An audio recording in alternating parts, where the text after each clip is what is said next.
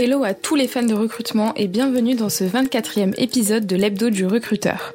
Au programme de ce podcast, toute l'actualité recrutement sur cette semaine du 11 septembre.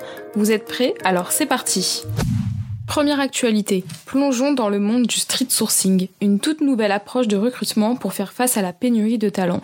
Le street sourcing est une méthode de recrutement innovante qui implique d'aller rencontrer des candidats potentiels dans les lieux publics très fréquentés, tels que des centres commerciaux ou encore des grandes places publiques. Cette pratique permet de toucher un maximum de personnes et de créer de réels moments de partage, mais elle a aussi d'autres avantages.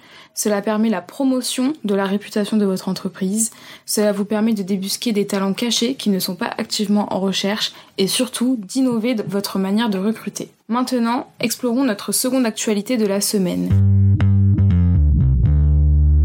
Les 6 et 7 septembre dernier avait lieu la quatrième édition du Forum économique breton, l'occasion pour API de publier une enquête sur le recrutement en Bretagne. Ce qui est particulièrement intéressant, c'est la façon dont les entreprises bretonnes se distinguent par des approches de recrutement plutôt originales et parfois même surprenantes.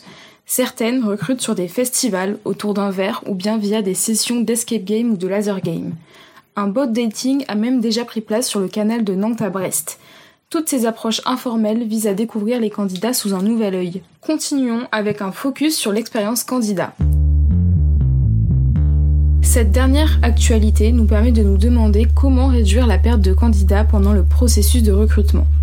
Tout d'abord, il est crucial d'apprendre à mesurer la qualité de votre expérience candidat en recueillant leurs avis. De plus, apprenez à soigner l'expérience mobile car de nos jours, plus de 50% des candidats postulent via leur téléphone.